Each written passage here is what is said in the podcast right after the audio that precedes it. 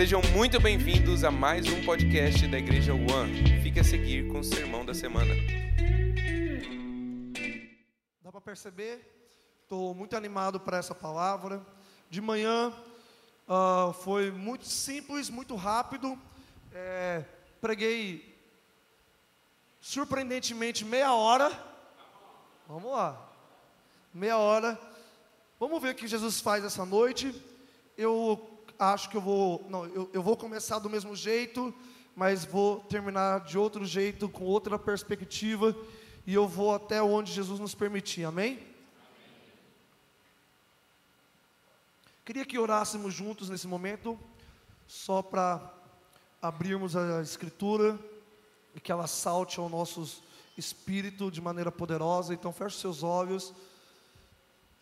Pai, no nome do Senhor Jesus, que nós nos apresentamos diante do trono da graça, nós nos misturamos, Deus, à corte celestial, ao conselho divino, com anjos, querubins e serafins, e nós te pedimos, Deus, que mesmo na simplicidade dessa palavra, o Senhor fale aos nossos corações, liberando vida, a sua própria vida sobre nós, a vida que o Senhor vive e a vida que o Senhor deseja que nós vivamos. Senhor Jesus, libera a sua mente agora sobre nós. Alinha, Deus, os nossos pensamentos com os seus. Espírito de sabedoria e revelação nos unja essa noite. Nós queremos te conhecer mais uma vez. Te pedimos, te pedimos por graça e misericórdia. Te pedimos para que a Sua presença acompanhe cada palavra dita e ouvida essa noite. Assim como o Senhor disse em João 6, as minhas palavras são espírito e vida. Que cada palavra, Deus, apesar de mim, se torne espírito e vida, não por causa de mim, não por causa de alguém, mas apesar de nós, Deus. O Senhor faça das Suas palavras, Deus, vida eterna essa noite. Nós nos amarramos à Tua palavra exclusivamente. Eu peço, Deus, por separação daquilo que é do homem e daquilo que é do Senhor. Nós não queremos navegar em opiniões, nós queremos navegar na tua palavra de maneira convicta, mas também sensível àquilo que o Senhor quer nos dizer. Em nome de Jesus, amém. Amém, gente? Abre comigo lá em João capítulo 1.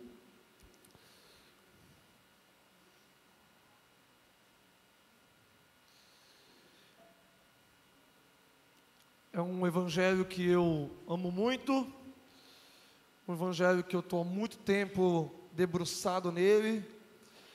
É o meu evangelho favorito, eu acho que é o evangelho favorito da maioria, talvez, com exceção de alguns desviados. Desculpa, zoeira. Mas é.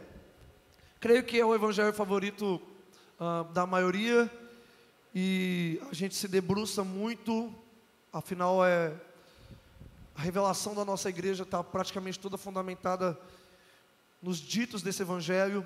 E aqui em João 1, na verdade o evangelho de João, ele é um evangelho da memória do apóstolo João.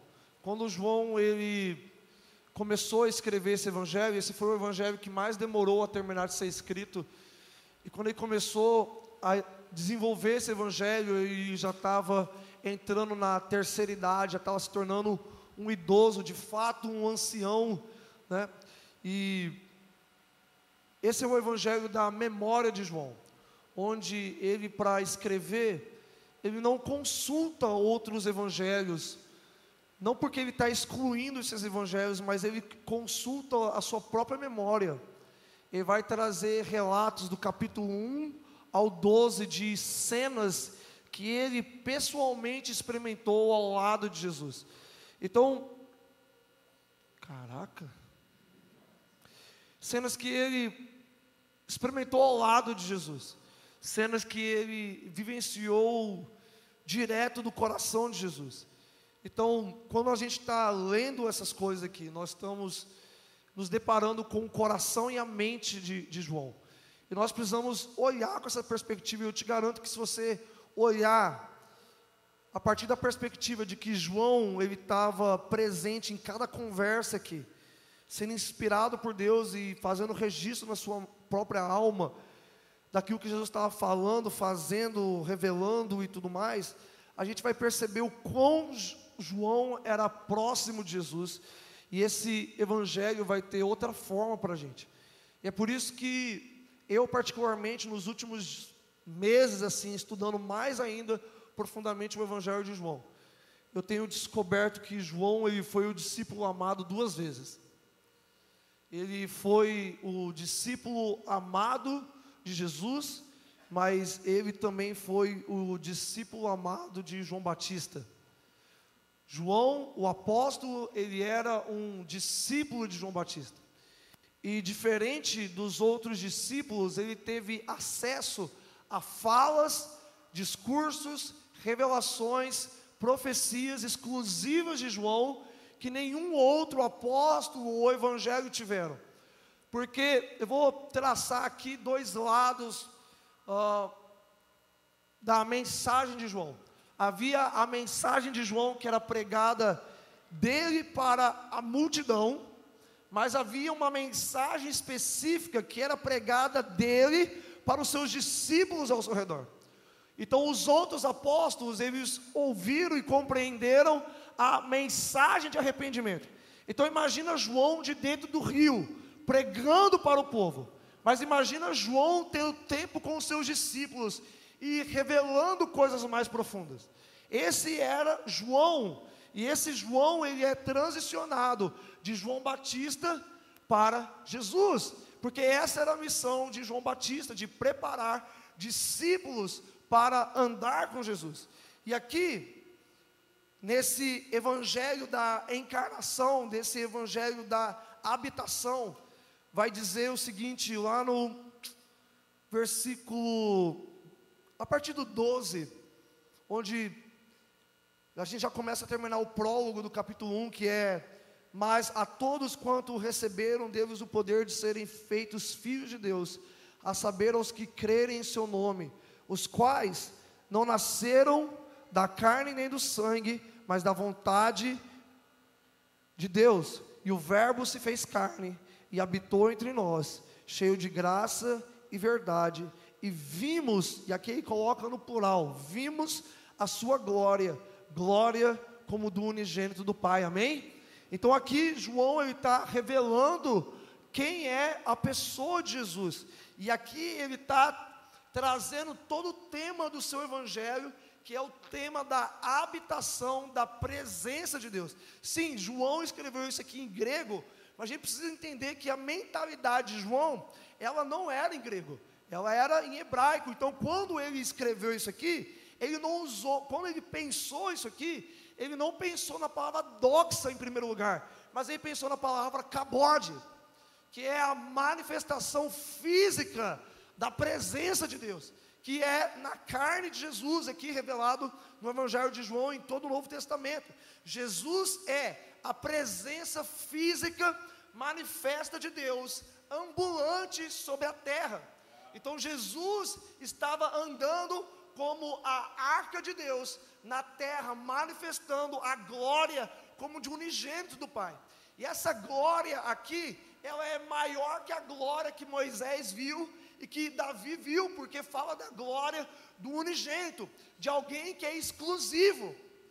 Se você olhar comigo lá no versículo 18, vai falar: Ninguém jamais viu a Deus, o Deus unigênito, que está no seio do Pai, é quem o revelou. Então aqui é onde a gente tem falado muito sobre isso, o Deus que revela Deus. Então Jesus vem com uma glória única, exclusiva, que é superior a qualquer manifestação que houve no Antigo Testamento. E aqui, quando a gente vai lá, lá no famoso versículo 35, no versículo 35 vai dizer: No dia seguinte estava João outra vez, na companhia de dois dos seus discípulos, e vendo Jesus passar, disse: Eis o Cordeiro de Deus. Os dois discípulos, ouvindo-o dizer, disse, ouvindo-o dizer isso, seguiram Jesus, e Jesus, voltando-se e vendo que o seguia, disse-lhes: que buscais? Disseram-lhe, Rabi, que quer dizer mestre, onde assistes? Respondeu Jesus, dizendo: Vinde e vede, pois foram e tiveram com ele, onde Jesus estava morando, e ficaram com ele aquele dia, sendo mais ou menos a hora décima, amém? Então aqui está João Batista, ele não está pregando para a multidão, mas ele está fazendo um apontamento para os seus discípulos. Esse discípulo aqui é João. Apesar de não falar, nós sabemos que esse discípulo é João, porque ele sabe exatamente a hora que ele encontrou Jesus e ele sabe exatamente a hora que ele saiu dessa casa. Aqui está João na companhia de João Batista e de repente João Batista ele conta a sua visão acerca de Jesus. Ele diz: "Eis o Cordeiro de Deus que tira o pecado do mundo". Agora, eu quero que você entenda que esse Cordeiro de Deus ele é o próprio Messias. Ele é o rei dos céus, ele é o rei da terra, ele é o rei do universo. E eu imagino que você, assim como eu, a gente não sabe se comportar na presença de um rei. Nós não sabemos nos comportar na presença de um presidente. Se hoje, eu quero que você imagine isso, se hoje aparece um convite na sua casa, dizendo, se arrume para ir ver o presidente, com que roupa você iria? Sim, a gente nem tem roupa para esse evento. A gente não sabe como se comporta. A gente não sabe como é que chega na frente de um presidente. Se chama ele de presidente, se chama ele de Vossa Excelência, se chama ele de Majestade, ou se chama ele aí, mano, tudo bem? Suave? A gente não sabe se comportar. E se a gente não sabe se comportar na presença de um Messias, o Rei do universo que vai governar todas as nações ao mesmo tempo, imagina aqueles discípulos quando eles estavam na companhia de João Batista.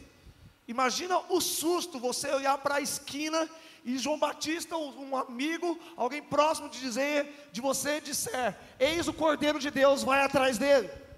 Eu ficaria em pânico, eu travaria eu sairia correndo e falaria assim, cara, eu não sei o que falar com ele. Talvez você tenha perguntas a fazer teológicas, talvez você tenha perguntas a fazer que sejam bíblicas ou sobre a sua vida, mistérios de Deus. Mas é interessante que eles, não sabendo como se portar na presença do Messias, João Batista prepara eles com uma pergunta, uma pergunta muito profunda, uma pergunta muito teológica, uma pergunta muito difícil de responder. Imagina João Batista olhando para você e falando assim: você vai fazer essa pergunta para Jesus, para o Messias, quando você encontrar com ele. Que pergunta era? Essa pergunta que ninguém fez. A pergunta é: Jesus, onde você mora?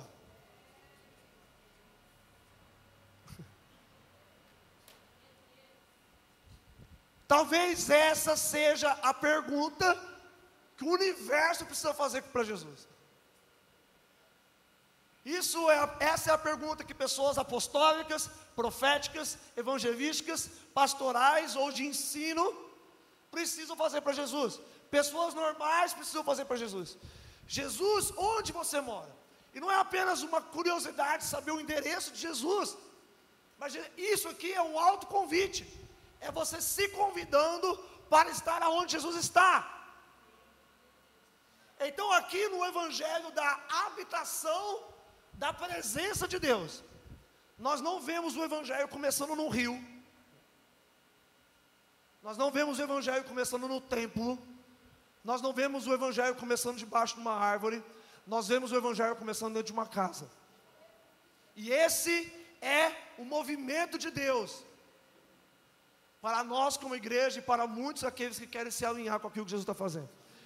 Porque, dez anos atrás, a pergunta que eu fazia sobre o movimento de Deus era: qual é a próxima conferência que Deus vai estar? Você entende que a maioria dos movimentos, para eclesiásticos ou não, a gente já conversou sobre isso na conferência, estão perdendo o brilho para os nossos olhos. A gente não tem mais tanto interesse em ir a uma conferência a gente não tem tanto interesse mais em ir a uma escola, a não ser que a gente tenha profunda conexão com aquilo que Deus está fazendo localmente. Por que, que a gente está perdendo o brilho? Porque Deus está tirando o brilho. Porque isso é o que Deus fez na estação anterior. Vamos lá. Mas nessa estação, avivamento não começa na conferência nem na rua. Começa em casa. Com pessoas recebendo. Vamos lá, gente. O Evangelho dentro de casa, o Cristo dentro de casa, tornando Cristo o lugar de habitação dentro de casa. Vamos lá. E essa não é uma perspectiva apenas minha. Esses dias eu estava com uma pessoa lá em Salvador. E essa pessoa, ela ainda está entrando no movimento profético, ela não é muito disso, ela é mais ultra pastoral do que profético, mas ela tem, por ser um homem de Deus, tem umas impressões, de repente ele falou assim, eu não sei, eu não tinha comentado nada com ele. De repente ele virou e falou, eu tenho a impressão que o que Deus está fazendo na próxima estação vai começar nas casas. Eu,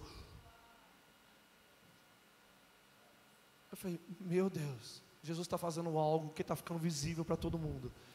É por isso que você precisa ter um casamento saudável. É por isso que você precisa largar os seus relacionamentos quebrados. É por isso que você precisa focar em cuidar bem dos seus filhos. É por isso que você precisa parar de transferir a responsabilidade daqueles que criam o seu filho. É por isso que você precisa assumir a responsabilidade pelo seu casamento. De ter vida sexual saudável, vida financeira saudável, vida com Deus saudável. Mais do que nunca, precisamos nos tornar sacerdotes dentro de casa. Eu vou repetir, mais do que nunca, precisamos nos tornar sacerdotes, não ministeriais, não de um púlpito, mas sacerdotes do lar. Onde, não é, sabe, 30 anos atrás falava que um homem era o sacerdote do lar. Ele é junto com a mulher. Ele é, ele é junto com a mulher e com seus filhos. São todos uma família sacerdotal que ministram ao Senhor, que amam ao Senhor. Não tem, infelizmente, sacerdócio antigamente foi reduzido à liderança. Não, não, não, não.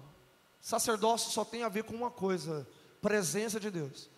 Então eu sou governado por Deus e eu me torno hábil, hábil para governar as outras coisas.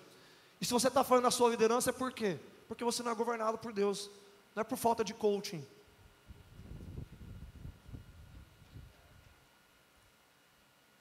Nem livros de liderança, dos quais eu tenho vários em casa e eu já li eles. Eu pulei os coaches do Brasil e fui para Harvard, ok? E fui ler artigo científico para aprender um pouco sobre liderança e não aprender com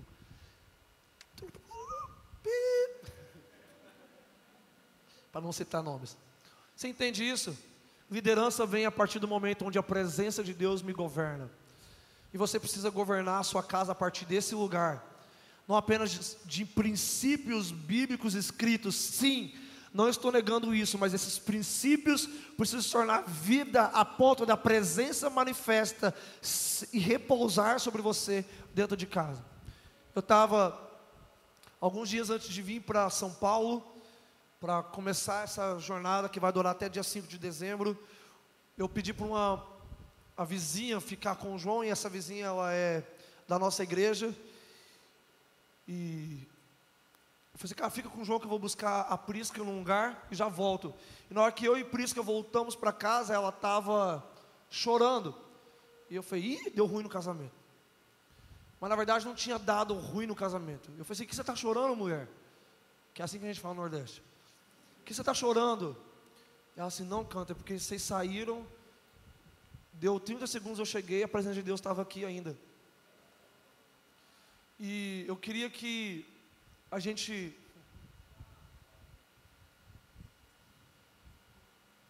Eu queria que a gente não perdesse o foco da habitação de Deus em casa.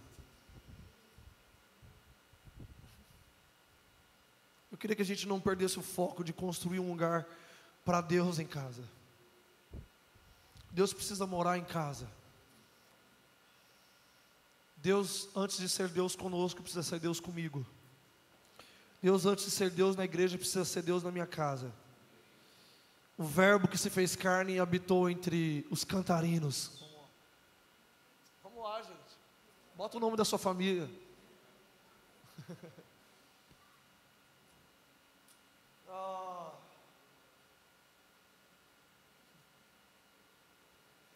eu não quero perder de vista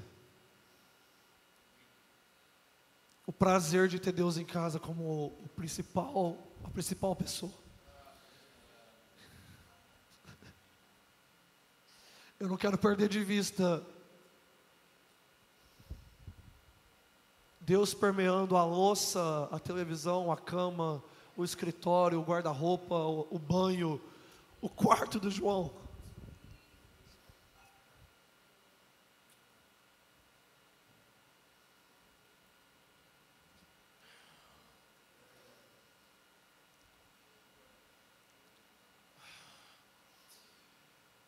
Por isso que eu quero que vocês abram comigo lá em 2 Samuel. Eu quero lembrar de uma história muito bem conhecida entre nós, o dia que Davi decidiu trazer a arca da aliança para Jerusalém.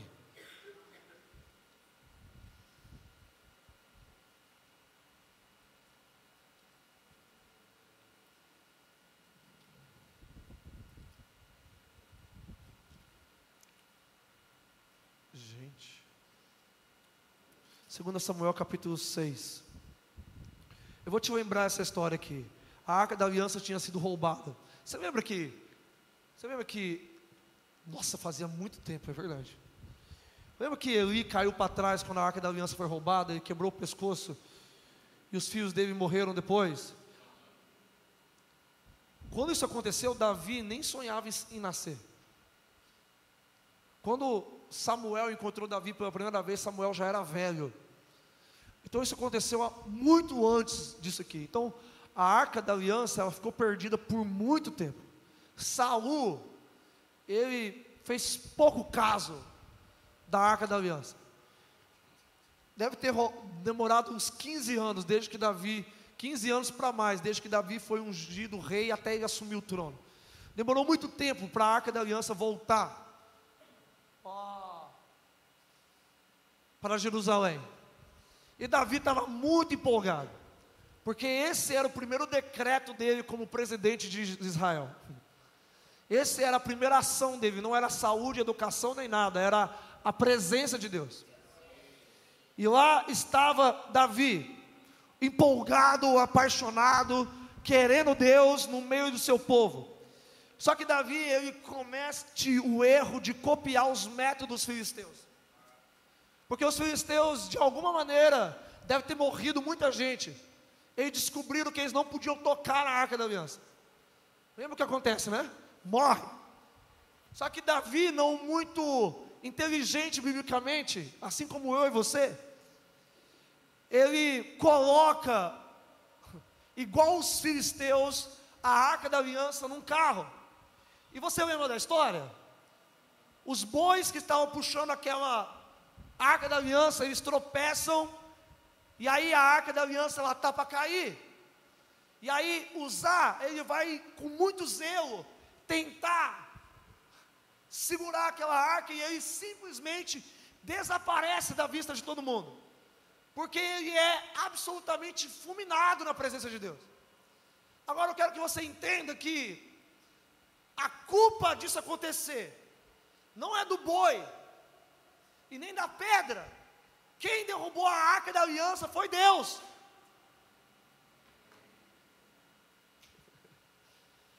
Quem derrubou, eu vou falar de novo, quem derrubou a arca da aliança foi Deus. E o zelo que havia em usar para não deixar cair a arca da aliança era Deus também.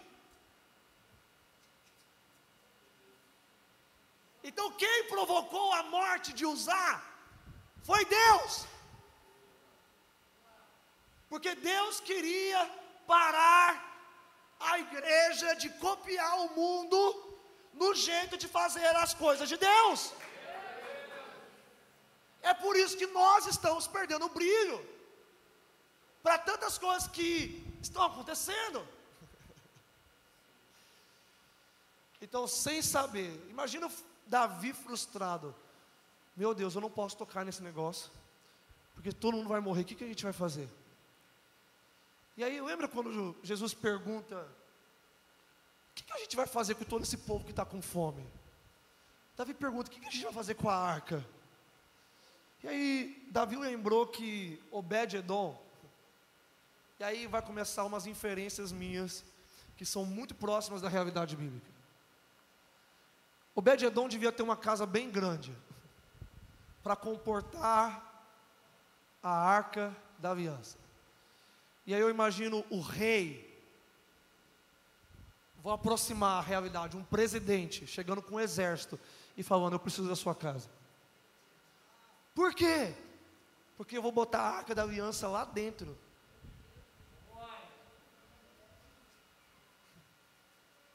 E aí, quem aqui é casado? Os homens, os homens casados. Imagina você chegando em casa, para falar com sua esposa. E você fala, mozinho, lembra que Davi está trazendo a arca da aliança? Lembra, amor, e aí, deu certo? Então, sabe o nosso amigo Zá?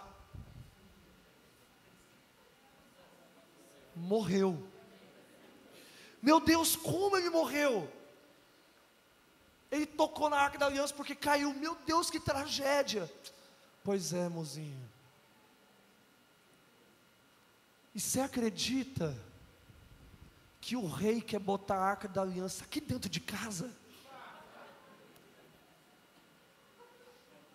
Bom, tu se imagina você, homem, tendo essa conversa com sua esposa. O motivo da morte do nosso amigo, botando dentro de casa. E eu vou dar um, um spoilerzinho. Nessa época, Matos, Obed-Edom já tinha filho. Alguém viu ontem de dia o João tropeçando aqui de cima e uau no chão? Imagina a arca da aliança em casa. E lá vem o João.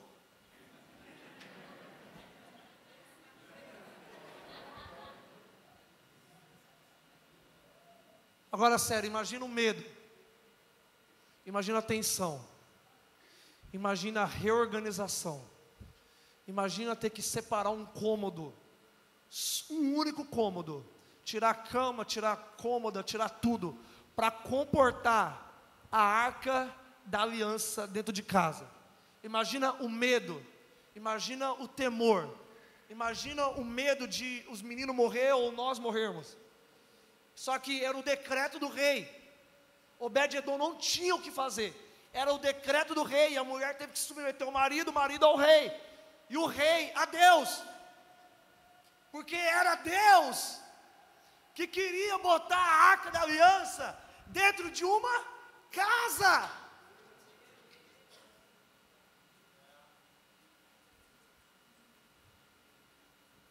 O Verbo que se fez carne habitou entre nós, cheio de graça e verdade, e vimos a sua glória. E agora imagina a arca da aliança entrando na sua casa. Eu sei aonde ficaria lá em casa. Eu teria até medo do mal e tocando na arca da aliança. Passa um dia, a gente não é nem dorme. Dois dias, três dias. A presença de Deus começa a invadir tudo. O quarto dia, ninguém vai morrer? Quinto dia, já acostuma. Sexto dia, as crianças já estão brincando. Sétimo dia, Henrique, Obed-Edom pega os seus instrumentos.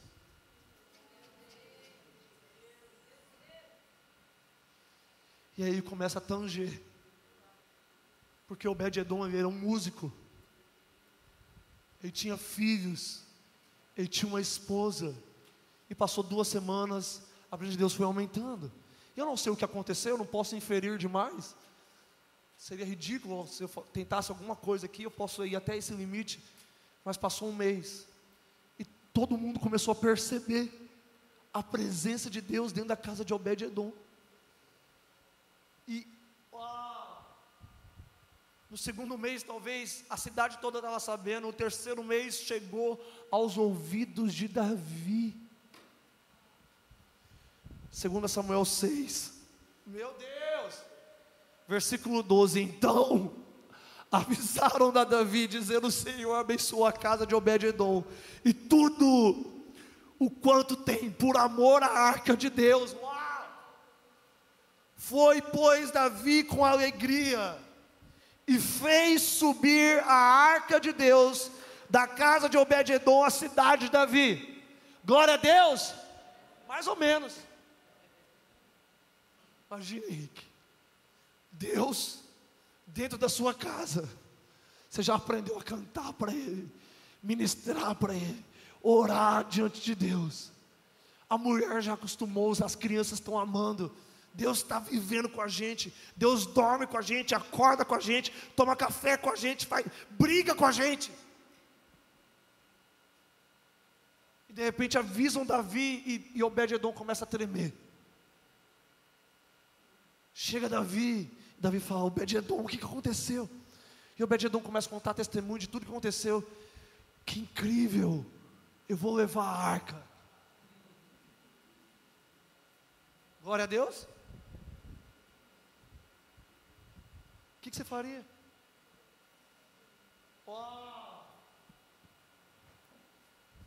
Eu entraria em desespero.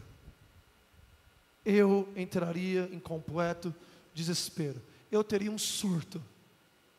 Se se falasse que Deus ia embora de casa. Eu faria o que Obed-edom fez. Ah! Davi, se você vai levar a arca, me leva com você.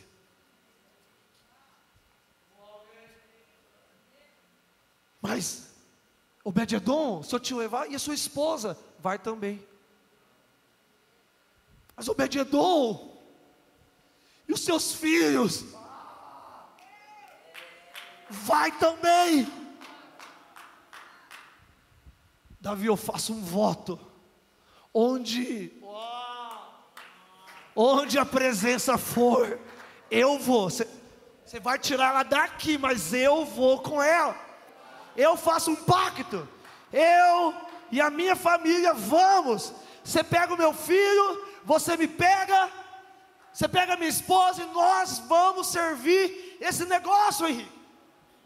Anos depois a gente vê Obed-Edom como músico dos turnos do tabernáculo de Davi. E nós vemos versículos e capítulos lá em 2 Crônicas 15, 26. Obed-Edom e o seu primogênito. E não só o primogênito, Brenner, mas os irmãos de Obed-Edom também estavam envolvidos com a arca da aliança.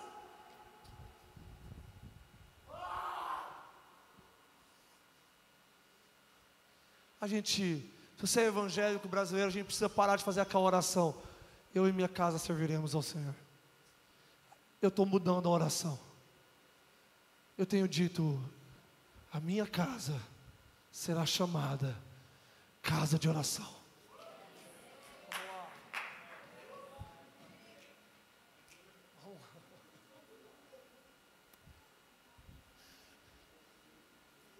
Os filhos de Corá. Obed-Edom era dos filhos de Corá. Eles escrevem um salmo dizendo: Quão amáveis são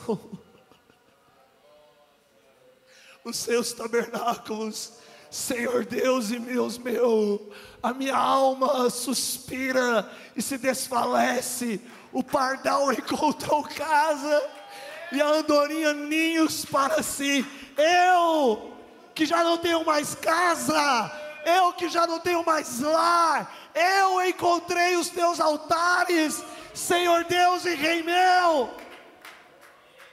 Os filhos de Corá, a família de Obed-Edom compõe essa canção como um voto a Deus. A minha casa será chamada casa de oração. Eu quero te dizer, tudo na nossa igreja começa em casa, dentro de um 242, inclusive os 613.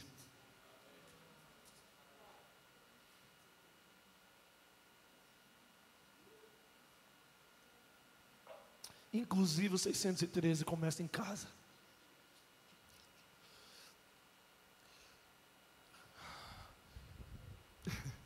Acabei de lembrar que esses dias, sei lá, dois dias, três dias atrás, a gente, a gente tem ensinado o João a orar. Aí a gente fala, João, vamos orar. Ele, posição de oração. Aí começa. Papai do céu, obrigado pela duva, que a duva é a, é a diarista lá de casa. Ele sempre começa por ela, obrigado pela duva. Papai e mamãe não tem, tem a duva, obrigado pela. Aí começa, aí continua a lista dele, obrigado pelo Hulk, pelo Pantera Negra, pelo Woody, papai e mamãe. e esses dias a gente estava andando de carro com o Joshua e a Lana. Ó. E do nada, tava todo mundo brincando, rindo, coisa de família, aquela bagunça. O João parou e falou: Papai, posição de oração. Papai do céu, obrigado pela Madalena, pelo Joshua, pela Ana. Eu sei que é, é mais fofo do que de Deus, mas a minha casa será chamada casa de oração. Desde cedo, nós vamos gastar tempo na presença de Deus. Eu quero te dizer, Evangelho começa em casa. Glória de Deus começa em casa. Eu me lembro em Guarulhos, lá quando a gente voltou a morar aqui. Eu estava com o João e eu estava fazendo ele dormir. Ele tinha um mês, dois meses, sei lá quanto. E eu fazia ele dormir orando em línguas. Eu estou lá, já fazia meia hora e nada do menino dormia. O bom é que eu orava em línguas bastante. De repente a presença de Deus explodiu. Eu travei assim. E eu não, não, tinha entendido o que tinha acontecido. O Espírito Santo falou comigo: é a primeira vez que você aparece no conselho de Deus com o João. Meus amigos, Eu não tenho intenção nenhuma de parecer espiritual ou isso ou aquilo. Eu só tenho a intenção de te inspirar a viver a presença de Deus de uma maneira específica, clara, natural, dentro de casa. A você construir um lugar de habitação de Deus no seu casamento, na criação dos seus filhos, no 242. Eu quero te dizer, this is us. Isso é quem nós somos. Isso é quem nós somos. Nós vamos levar a presença de Deus às últimas consequências.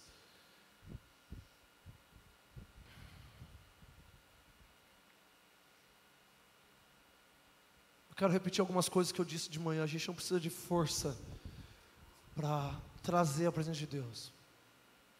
A gente, não sei se você viu o João hoje aqui na frente reclamando que hoje não tinha bateria. Mas a verdade é que não precisa. Na simplicidade de um voz e violão, ou de uma palavra tão simples como essa, tem vida de Deus fluindo. Você não precisa chegar pronto. Você pode chegar quebrado. Você pode chegar cansado. Você pode chegar destruído emocionalmente ou fisicamente. Mas a verdade é que Ele é antes de mim. Ele é antes de todas as coisas.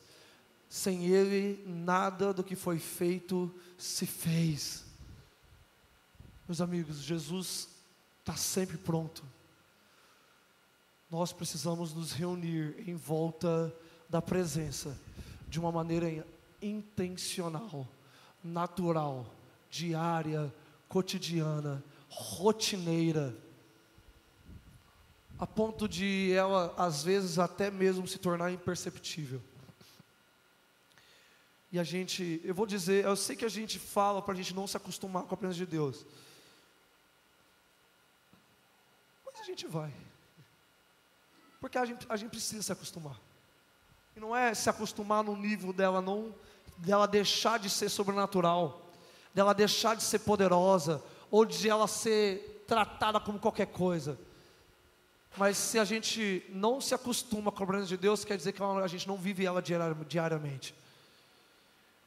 Eu queria que você abrisse comigo lá em Salmo 132. Deu quanto tempo? Vai. 40? Ó. É o último. Eu queria que você ficasse de pé no seu lugar. Foi legal?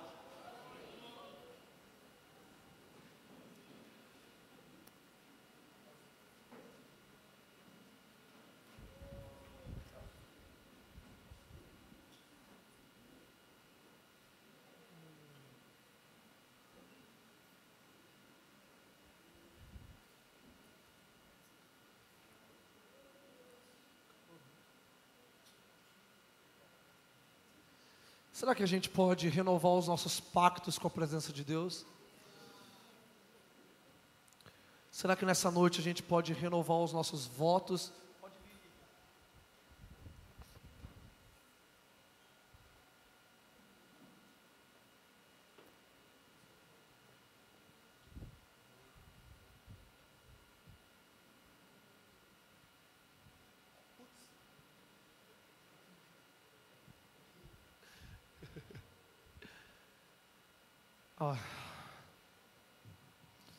gente pode renovar os nossos votos com Deus.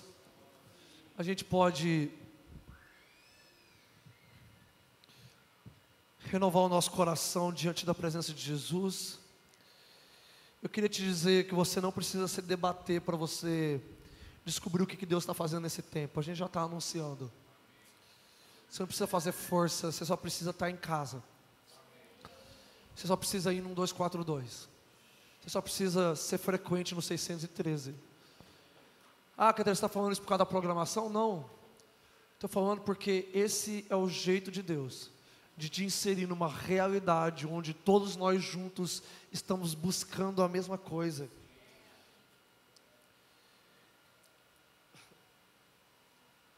Eu acabei de lembrar e deve ter sido Deus, porque eu já ia terminar, mas fica do jeito que você está, eu quero abrir rapidamente em Marcos 2. Algumas pessoas vão lembrar do retiro que a gente fez lá em São José dos Campos, e eu preguei sobre Jesus nas casas. Lembra, Mari? Que eu preguei sobre a casa de Jesus. Você mesmo, Mari do Giga. Lá em Marcos 2,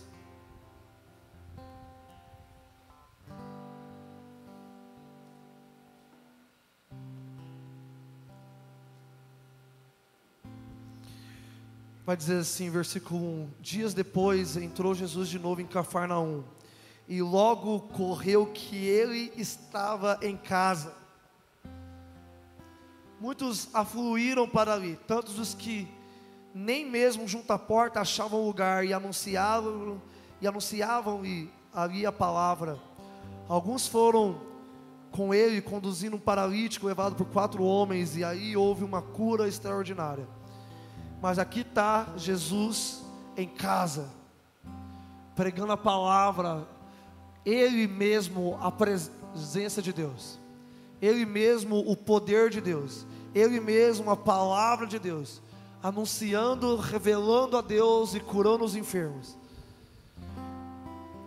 Eu quero te lembrar que a nossa vida como igreja começa no 242, numa reunião em casa. E tanto 613 como 520 começam em casa. Começam diante de uma vida familiar com Deus. Salmo 132 vai dizer: Lembra-te, Senhor, a favor de Davi, de todas as suas provações e de como jurou ao Senhor e fez votos ao poderoso de Jacó. Eu não entrarei na tenda em que moro, nem subirei ao leito em que repouso eu não darei sono aos meus olhos, nem repouso às minhas pálpebras, até que eu encontre lugar para o Senhor, morada para o poderoso de Jacó. Ouvimos dizer que a arca se achava em Efrata, e a encontramos no campo de Jaar. Entremos na sua morada, adoremos ante ao estrado dos seus pés. Levanta-te, Senhor, e entra no lugar do teu repouso, tu e a arca de tua fortaleza. Vistam-se de justiça os teus sacerdotes e exultem os teus fiéis. Por amor de Davi, teu servo, não desprezes o rosto do teu ungido. Essa tem sido uma oração que eu frequentemente tenho feito antes de dormir. Antes de encostar a minha cabeça no travesseiro, eu oro, Deus, que a Sua presença repouse aqui e encontre lugar de descanso. Desse jeito que aconteceu agora. Senhor Jesus, repousa com o seu Espírito sobre nós. Que a sua presença ache repouso, descanso, que a sua presença pare de vagar sobre a terra e ache lugar bem no meu quarto, em cima de mim, da Priscila e no quarto do João. Em cima desse lugar, dessas casas, que nós fazemos votos assim como Davi fez voto com a sua presença, de que ele não daria sono aos seus olhos, que antes de dormir, ele receberia a sua presença no seu leito. Deus, nós queremos dormir na sua presença, assim como Samuel. Deus levanta aqui nessa noite sacerdotes do ar, sacerdotes, sacerdotisas pequenos sacerdotes, Deus, que amam a Sua gloriosa presença dentro de casa. Oh. Eu queria que antes da gente cantar, você começasse a orar no seu lugar. Você começasse a fazer votos com Deus, com a presença dEle, dizendo: Eu e a minha casa seremos uma casa de oração. Eu queria que você começasse a dar nome àqueles que moram com você. Deus que caia sobre a minha casa, espírito de súplicas, ações de graça. Deus que a minha casa seja um 613. O fogo arderá continuamente sobre o altar e não se apagará. Deus, eu faço um voto com a Prisca agora, de que nós viveremos para que a nossa casa seja uma casa de oração. Deus, nós fazemos um voto com a Sua presença. Deus, nós fazemos um voto na nossa carne, um voto com o nosso descanso. Eu não darei descanso aos meus olhos, antes que o Senhor ache descanso o nosso leito, porque em paz me deito e logo me pego no sono, porque só tu me faz repousar em segurança.